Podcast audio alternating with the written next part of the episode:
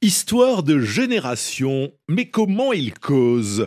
Pardon, j'ai mal entendu, excusez-moi, j'ai pas compris. Euh, c'est quoi le mot? Ringard Asbin Ok, boomer Ah d'accord, je capte Walou.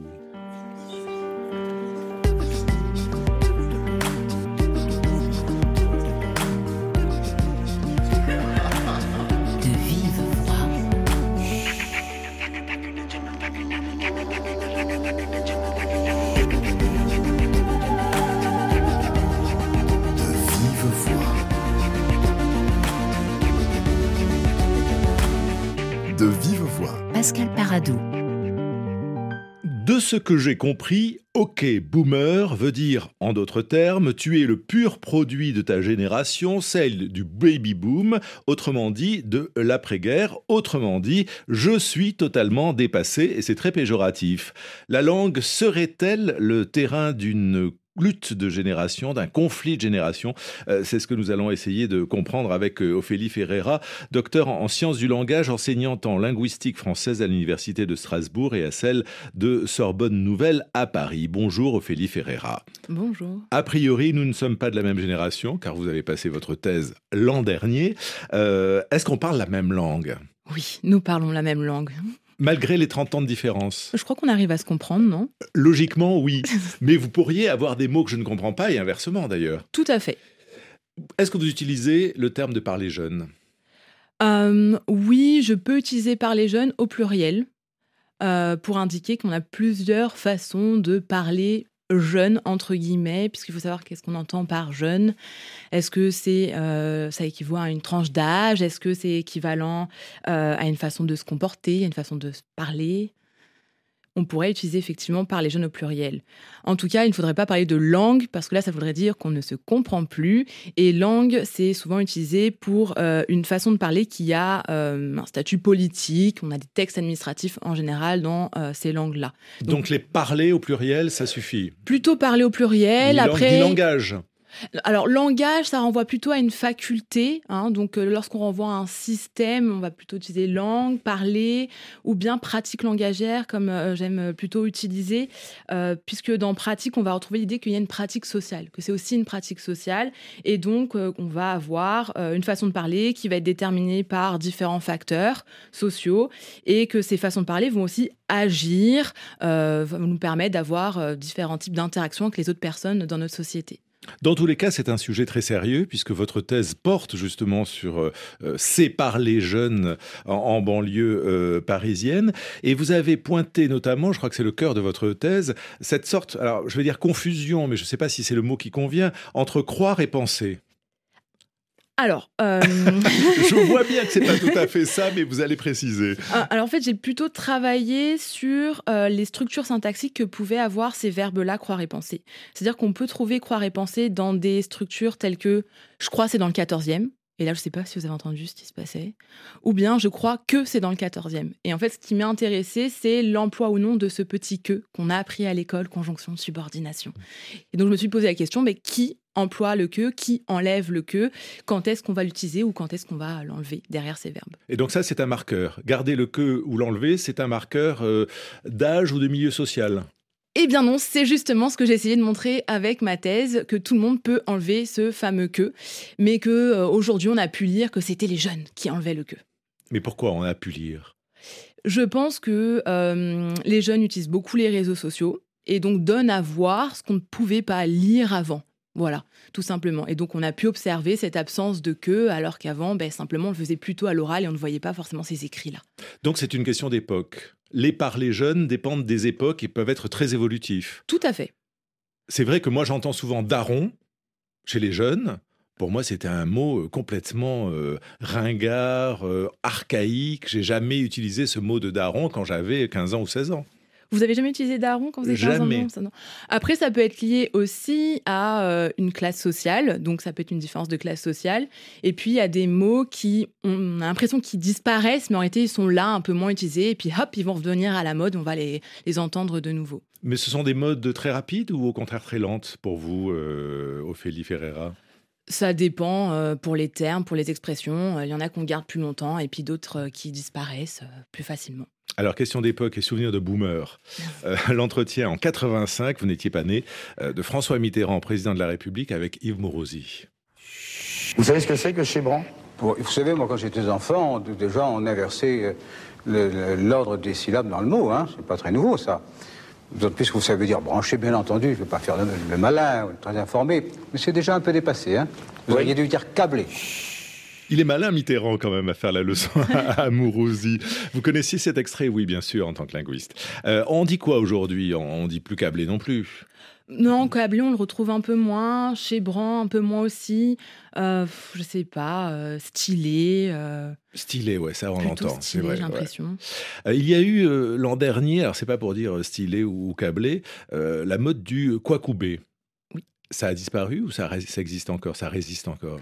J'ai l'impression que c'est encore un petit peu là, mais on entend un peu moins parler. J'imagine quand même que chez les plus jeunes, le petit jeu doit exister encore un peu. Dans quoi couper pour dire, euh, pour dire euh, Alors là, c'est un jeu de mots qui vient du, du baoulé. Hein, Kwaku, euh, c'est ça, ça signifie rien en termes d'information, mais c'est juste un petit jeu pour dire Ah, je t'ai piégé. Est-ce que vous, linguiste, Ophélie Ferreira, vous êtes émerveillé par ses inventions langagières je suis linguiste, j'observe, je ne peux oh, pas dire... la neutralité du scientifique Donc pas plus non, désolé, pas plus que ça. Parce que ces inventions, parfois, semblent être des, intraduisibles, et en tout cas des, des vraies créations. Oui, peut-être qu'il y a des vraies créations, euh, on a du mal à comprendre ce qu'ils signifient, mais en général, avec le temps, plus ils vont être utilisés, plus on va voir qu'il y a une signification euh, qu'on peut attribuer. Donc, au tout début, parfois c'est un peu difficile effectivement de retrouver la signification. Mais après, avec le temps, l'usage, on arrive à retrouver quelque chose qui se fixe, qui se fige et attribuer des significations à certains emplois. Et à dire que cette langue est celle de cette euh, époque-là. Euh, on va continuer à parler de, langue et de traduction justement, euh, mais ailleurs, c'est notre chronique hebdomadaire.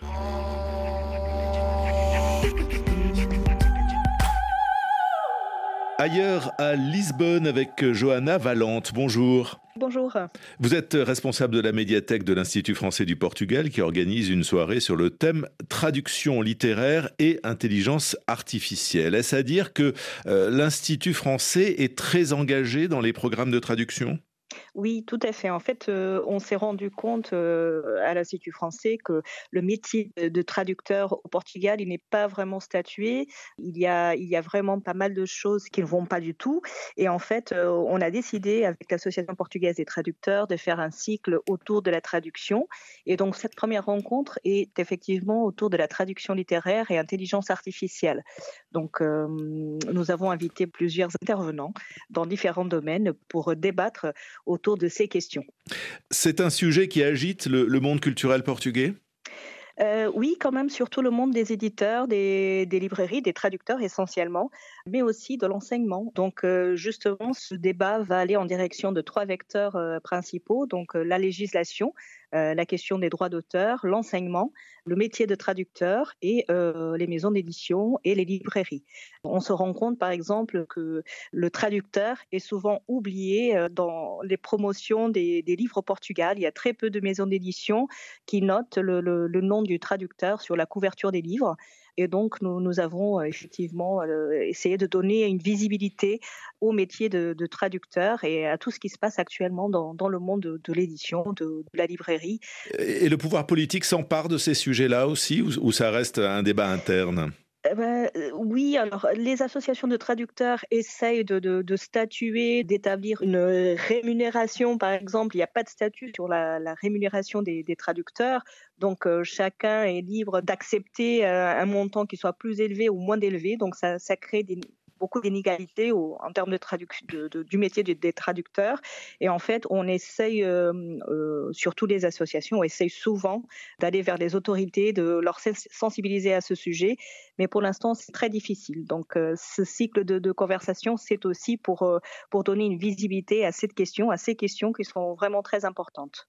Quand vous parlez de traduction, c'est du portugais vers le français ou du français vers le portugais? Là, on parle de traduction de manière générale. Donc, ce, débat, c'est essentiellement la traduction de manière générale. On, traduit beaucoup euh, de littérature française au Portugal on traduit de plus en plus de littérature française au Portugal. Surtout, euh, bon, il y a, beaucoup de littérature française contemporaine. Par exemple, les concours sont souvent traduits de plus en plus. Donc, c'est peut-être la, la deuxième ou troisième langue qui est traduite au Portugal. Merci beaucoup Johanna Valente. Cette soirée traduction littéraire et, intelligence artificielle aura donc lieu le 25 janvier à l'Institut français de Lisbonne. Merci, bonne journée. Merci à vous, bonne journée.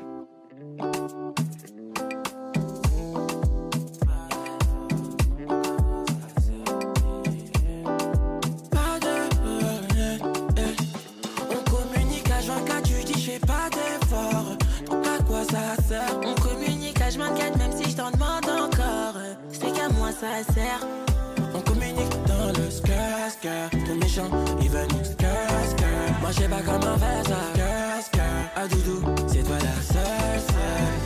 Depuis le début, j'étais balade. Au point où on en est, c'est pas grave. Depuis le début, j'étais balade. Au point où on en est, c'est pas grave. je suis pas au faux, j't'explique. Si tu veux, assis-toi que je te brief. Je me mets dans des états pas possibles. Babe, t'attends quoi pour agir? Ralentir, uh, ralentir, uh, maman faut ralentir, ralentir.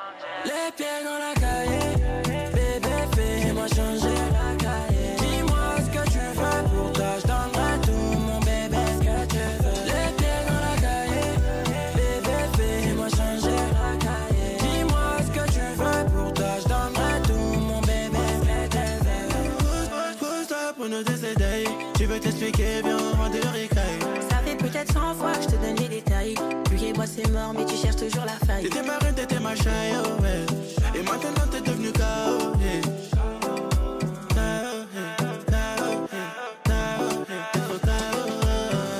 Depuis le début, j'étais balade. Au point où on en est, c'est pas grave. Depuis le début, j'étais balade. Au point où on en est, c'est pas grave. Je sais pas où faut, je t'explique. Si tu veux, assis-toi que je te brief. Mets dans des états pas possibles. Babe, t'attends quoi pour agir?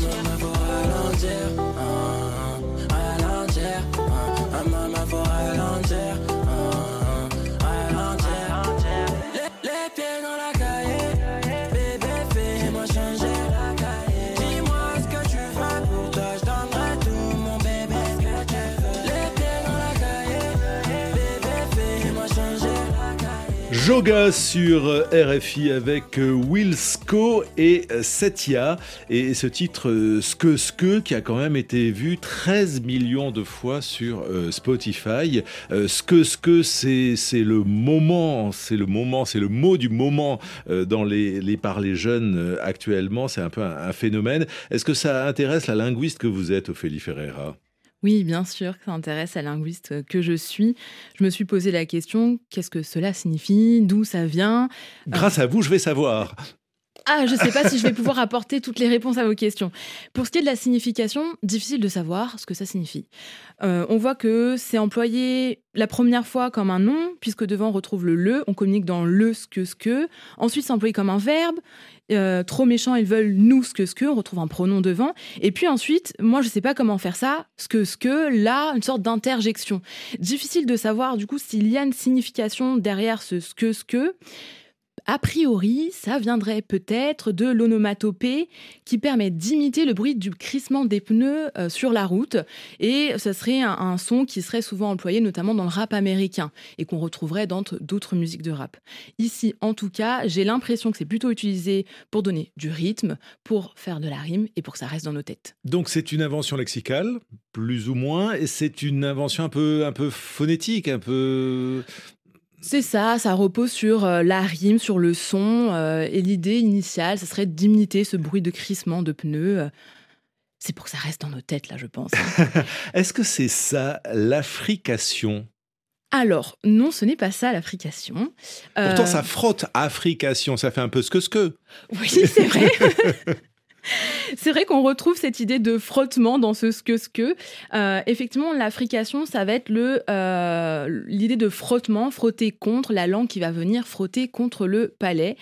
Euh, ce phénomène d'affrication, il a été étudié notamment par des collègues Cyril Trimaille, Maria Candéa et Ri- Irina Leca Le Marchand, qui ont observé que au niveau de la prononciation, certaines consonnes comme te et de, qui sont des consonnes dites occlusives, pourquoi? Parce qu'on va retenir l'air et paf, la libérer tout d'un coup, vont euh, devenir, vont être afriquées et vont devenir des consonnes qui vont plutôt laisser passer l'air tout doucement entre la langue et euh, le palais. D'où l'idée de frottement. Et donc on va le retrouver dans di qui va devenir chi ou tu qui va devenir tu.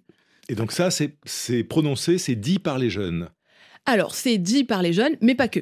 Justement, dans ce fameux article publié en 2012, euh, ils ont montré que euh, ce- cette affrication a lieu aussi donc, dans les classes populaires de manière générale, dans les classes moyennes, mais aussi dans les classes euh, moyennes supérieures, comme l'avait montré Trimaille euh, dans un autre article. Alors, à ne pas confondre africation et africanisation, parce que certains hommes politiques font la confusion à loisir, je pense d'ailleurs.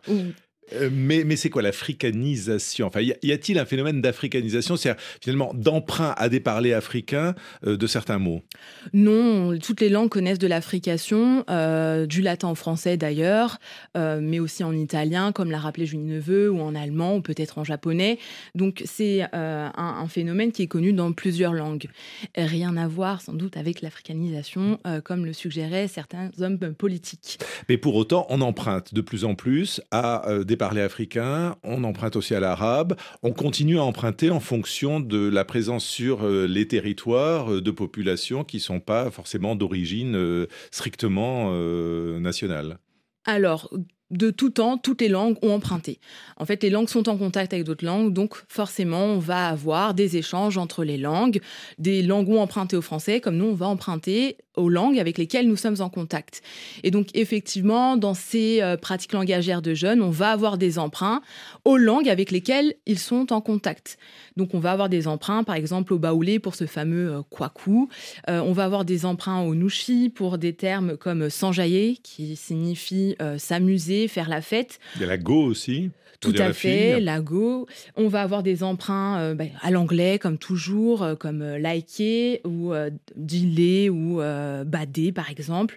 Des emprunts, euh, quoi encore on peut- À des emprunts l'arabe. oui, voilà, tout simplement. Des emprunts à l'arabe. Tout à fait, voilà. Ou alors le seum, j'ai le seum. Tout à fait. Je parle jeune, hein, vous voyez comment je m'y mets au fur et à mesure. au fur et à mesure. Euh, ça, ça- ça veut dire quoi l'usage, l'utilisation de ces mots? Est-ce que c'est pour des, des, raisons de communauté C'est-à-dire on est jeune, on emploie un certain lexique, on utilise une certaine façon de parler? Alors, le, un lexique, euh, qui, le lexique qui va être utilisé, il va être utilisé pour euh, désigner des éléments, ou en tout cas euh, désigner un nouveau rapport à ces éléments. Donc, on va avoir des nouveaux mots qui apparaissent parce qu'il y a des nouveaux éléments qui apparaissent, mais aussi on va pouvoir choisir des mots plutôt que d'autres pour justement créer de la connivence avec nos amis, appartenir à un groupe, effectivement un groupe de, de, de de copains et pour se distinguer des plus âgés potentiellement avec des personnes avec lesquelles on n'a pas envie de faire groupe. Oui, faire la différence en fait. euh, Tout à fait. Et se séparer bon, des bourgeois, parce qu'il faut pas trop parler bourgeois. Ça dépend Chez pour qui, Ça ça, dépend, dépend, oui. dans quelle situation. Si on est euh, au lycée Stanislas ou ailleurs, par exemple. Voilà, ça dépend où, quand, pour qui. euh. Alors, il y a une expression qui, qui fait des, des ravages ces derniers temps. euh, Aurélie, euh, j'allais vous appeler Aurélie Filippetti, mais ça va pas du tout, parce que vous vous appelez Ophélie Ferreira. c'est- Alors là, moi, je confonds tout. Euh, il y a une autre expression qui fait des ravages. euh, c'est fraise, framboise, myrtille. Et alors ça, ça vient d'une vidéo TikTok où deux gamins mangent un gâteau. Et alors, ça a totalement viralisé. Mère, tu vas bien manger. Guettez le gâteau, on va bien remplir le gâteau. Fraise, framboise, myrtille. Incroyable, les gars. On va bien manger. On va bien manger. Retour du duo sur de la New Jazz. Fais le malin et on te tase. Elle fait la meuf mais elle ressemble à Taz. Je suis devenu connu sans faire de phrases. J'ai dit trois mots, tout le monde l'a vu. Je passe en qui y a personne qui m'a vu. Je fais du rap, j'ai pas demandé pour l'habit. Je l'ai quitté parce qu'elle m'appelle ma vie. C'était sur de la New Jazz. Si je reviens, c'est pas pour le plaisir. C'est parce que les rappeurs, je les aise. Et en plus, c'est pour faire plaisir. La communauté, c'est d'été. En trois lettres, je sais rapper. En trois mots, j'ai une communauté. C'est de la nourriture comme KFC. C'est des fruits, vous avez deviné. Tout seul enfermé entre quatre murs? Je crois que je vis à des voix qui me murmurent. Les pointeurs, ils aiment pas trop les murs. Je te fous le pisse et tu manges un mur. Jamais je ferai de Paris pays mu. Si vous me félicitez, je serai ému. Habillé en full black comme Aemo. Jamais je marie un qui s'appelle Emma. Elle a vu le buzz, elle a aimé. La myrtille est ta mère comme d'une dolée. Je joue sur Switch, du coup j'ai du délai. Mais des sons moches, c'est des délais. Vas-y, à plus, c'était CTT. A plus. Fraise, framboise, myrtille. Ophélie Ferreira, est-ce que vous êtes une linguiste fraise, framboise, myrtille Alors là, je ne sais pas. J'aime les fruits rouges, alors pourquoi pas? Alors, je l'ai appris en préparant cette émission. hein, je ne suis pas particulièrement savant. Euh, ça veut dire que quelqu'un qui est fraise, framboise, myrtille, c'est le top. quoi. C'est une pépite. D'accord. Donc c'est c'est le truc le plus, le plus sympa qu'on peut dire à quelqu'un. Il ou elle est fraise, framboise, myrtille. Eh bien, merci. J'en apprends à cette émi- dans cette émission. Ça, c'est l'influence des, des réseaux sociaux. Est-ce que vous le constatez, vous, en tant que linguiste, qu'il y, a, y a des effets de viralisation via certaines plateformes, et je ne vais pas les citer, mais on pense tous à, à TikTok, puisque c'est vraiment la plateforme euh, chinoise, certes, mais euh, qui vise les plus jeunes, c'est-à-dire grosso modo à partir de 8-9 ans. Oui, il y a un peu cet effet-là. euh, bah, grâce à ces plateformes, on donne à voir, à écouter euh, des, pratiques langagères, quelles qu'elles soient. Et euh, l'idée avec ces plateformes, c'est euh, d'être beaucoup vu. Donc, on va surenchérir et trouver le nouveau truc qui va permettre de faire de nombreuses vues. Mais est-ce que ça accentue justement la modification du lexique, la modification du langage? Est-ce que est-ce qu'il y a un effet d'accélération depuis quelques années, 3-4 ans, qui n'était peut-être pas tout à fait le même dans les années 80 ou dans les années 2000 même? En multipliant les échanges, on pourrait se dire que ça va accélérer euh, ces, petits changements, mais il me semble quand même, c'est ce que vous avez signalé, c'est quelque chose, c'est des choses qui sont qui sont virales, euh, qui vont changer rapidement parce qu'il faut en faire plus de vues sur quelque chose de nouveau. Donc c'est des phénomènes qui vont changer, mais pas en profondeur, disons. Ça va apparaître et puis ça va vite euh, disparaître derrière. Pas sûr qu'il y ait de grandes modifications, vous voyez, de, des langues avec ces, ces plateformes. Et faut-il s'en inquiéter? S'il y avait des légères modifications, parce que vous avez entendu comme moi le président de la République disant qu'il fallait limiter l'usage des écrans euh, chez les jeunes notamment, euh, est-ce que c'est pour lutter contre cette euh, dérive, je mets bien évidemment des guillemets, du bon français? Je ne suis pas certaine que, ne que la- limiter les écrans, ça soit que pour euh, ça. hein. Et bien évidemment, il y a d'autres raisons. Euh, alors, est-ce qu'il faut s'en inquiéter? Je ne pense pas. De tout temps, les langues évoluent, bougent. Ce qui, voudrait, ce qui nous, devrait nous inquiéter, c'est que justement, ça ne bouge plus. Ça voudrait dire que la langue est morte. En tout cas, ce qui est quand même étonnant, c'est que les, anglicismes ne sont finalement pas les maîtres absolus de ces nouvelles pratiques langagières, ou, c'est parce qu'on n'en a pas encore parlé dans cette émission, euh, Ophélie Ferreira? Euh, comme on l'a signalé tout à l'heure, on fait des emprunts euh, aux langues avec lesquelles nous sommes en contact. Alors peut-être que euh, les personnes qui créent ces, ces, ces TikTok-là, ces, phénomènes, ne sont pas forcément en contact fréquent avec l'anglais. Donc on a l'impression qu'il y a moins d'anglicisme. Mais il en reste. Hein, liker justement pour les réseaux sociaux, follower, euh, ça reste des anglicismes tout de même. Oui, parce que ce sont aussi des plateformes et des structures américaines ou anglophones en tout cas. Donc forcément, elles, elles utilisent un, un vocabulaire qui est euh, anglo-saxon. Tout à fait. Il semble euh, en tout cas que euh, ce soit pas si inquiétant que ça parce que, euh, et on va l'entendre avec ce, ce micro-trottoir comme on dit, la plupart des, des jeunes gens savent faire la différence entre les différents niveaux de langage et comprennent quelles sont les situations dans lesquelles ils peuvent ou ne peuvent pas utiliser un certain vocabulaire. Mes parents ils me disent souvent que euh, je suis trop maniérée, que j'utilise trop des mots pas français.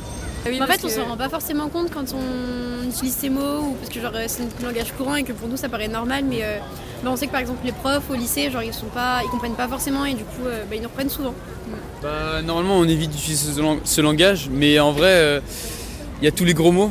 Parfois, on le dit pour plaisanter entre les potes, et ça peut aller assez vulgaire, mais euh, devant les parents, on le dit pas du coup. Parce que sinon, ça serait directement Après, cramé. Ça, ça et- dépend parce que quand j'avais 12 ans, j'utilisais bah, les mots euh, rough comme ça. Et mes parents, ils essayaient de me limiter un peu sur ça, mais comme ils ont vu que ça avait pas trop marché, maintenant j'utilise à la maison de temps en temps, ils me disent rien. À l'école, ça, je peux pas. Je peux pas parler comme ça, mais, ou euh, dans le contexte professionnel, tu peux pas parler comme ça à ton patron, ou c'est juste une question de respect. Ouais, après c'est souvent euh, associé au langage de la rue, mais Enfin, oui et non, parce qu'en soi, euh, aujourd'hui, tout le monde, euh, peu importe sa classe sociale, parle euh, l'argot.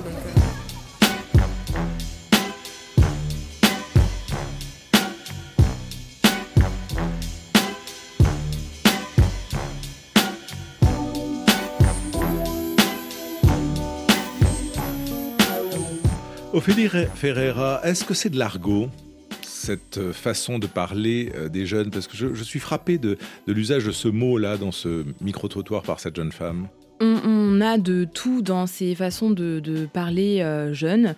Euh, on l'a dit, on a des emprunts, on a de la verbalisation et on a effectivement quelques mots euh, d'argot comme daron, on en a parlé justement euh, tout à l'heure. Donc oui, on peut retrouver un petit peu de mots d'argot dans ces nouvelles façons de parler jeunes. Mais on ne peut pas dire spécifiquement que c'est un argot. Parce que l'argot, si je ne m'abuse, c'est se parler des mauvais garçons ou du milieu, ou des milieux très populaires au début du XXe siècle. Oui, c'est lié à ce milieu, mais on retrouve des termes d'argot euh, dans ces pratiques-là. Et est-ce que c'est un parler de la rue Ce qui se parle aujourd'hui quand on a 15 ans? Alors, euh, c'est un parler euh, de là où on le parle. Euh, ça ne se limite pas à la rue, donc difficile de dire que c'est un parler de la rue. Bon, en général, effectivement, lorsqu'on parle des parlers jeunes, on renvoie surtout aux jeunes issus des quartiers populaires, de banlieue. Donc, on parle de parler de rue, mais en réalité, c'est un petit peu partout. Et notamment, on l'a dit, grâce aux plateformes, etc. Ce n'est pas lié qu'aux personnes des quartiers populaires. Donc c'est une façon de stigmatiser ces jeunes en leur disant qu'ils parlent un, langage popu. Tout à fait. C'est une manière aussi de les stigmatiser. Quand vous avez euh, décidé de, faire cette thèse, Ophélie Ferreira, donc à l'université, euh, comment on a réagi? Alors, je suis. C'est à l'université, donc on a plutôt bien réagi. hein. Euh, mais la question est intéressante euh, du côté familial. Euh, mon entourage a eu du mal à comprendre pourquoi je travaillais dessus. Ils m'ont dit, mais j'ai la réponse, c'est évident, il parle mal, pourquoi tu te consacres à ça? Ou alors c'était, ah bah il y a beaucoup de choses à dire, rien ne va là-dedans. Donc oui, il y a eu ces petites euh, réactions-là. Et l'objectif, justement, avec ma thèse, c'était de montrer que finalement, ce qui était utilisé euh, par les, les- les jeunes était aussi utilisé par l'ensemble de la population. Mais l'université en tant que telle, en tant qu'institution, on n'a pas trouvé ça étonnant que vous vous intéressiez à ce phénomène-là, à ces phénomènes. Vous devez pas être des centaines de doctorants à, à- à travailler sur euh, ces thématiques-là, ou, ou je me trompe? Non, ça va. Il y a quand même plusieurs personnes qui travaillent sur ces pratiques langagères-là. Euh, il y a eu un corpus hein, qui a été fait pour étudier ces pratiques-là, le MPF, Multicultural Paris French, euh, par Françoise Diadet, entre autres. Donc nous, on est quand même assez nombreux, nombreuses à avoir travaillé là-dessus. Et pas que sur la syntaxe ou le lexique, mais aussi sur la prosodie. Je pense aux travaux de Roberto Paternostro, sur le wesh comme un traducteur de, de discours rapportés avec les travaux d'Anaïs Moreno. On est assez nombreux et nombreux à travailler Donc c'est une façon d'institutionnaliser aussi ces parlers, C'est une façon de leur donner parler. une visibilité. Oui, tout à fait. L'idée, euh, c'est de travailler sur euh, la langue parlée, les langues parlées, et donc euh, de revaloriser aussi ces façons de parler dites un peu non standards, et de dire qu'elles font partie aussi des langues. Et que s'il n'y avait pas ces apports-là, ben, on continuerait à parler latin. C'est un peu exagéré, mais pourquoi pas C'est un peu exagéré, je, veux bien le concéder. Merci beaucoup euh, Ophélie Ferreira. Votre thèse, vous allez m'en donner le titre exact parce que c'est toujours intéressant les, les titres de thèse et ils sont toujours euh, très euh, complexes en, en- en tout cas, mais vous avez l'air de ne pas tout à fait vous en Ah, souvenir. alors il est assez long, mon titre de thèse. C'est pour ça. C'est quelque chose comme euh, les structures asyndétiques avec croire et penser, études syntaxiques et euh, sociolinguistiques, quelque chose comme ça. Donc c'est presque un poème. Merci beaucoup de votre, votre thèse euh, est consultable bien évidemment euh, en version euh, numérique. De vive voix Pascal Paradou, programmation euh, Cécile Lavolo, Laura Pinto à, à la réalisation Euh, et bien sûr vous pouvez réécouter cette euh, émission sur le site euh, de RFI, rfi.fr, sur les réseaux sociaux et euh, sur l'application Pure Radio. Et bien sûr nous nous retrouvons demain, même heure et même fréquence.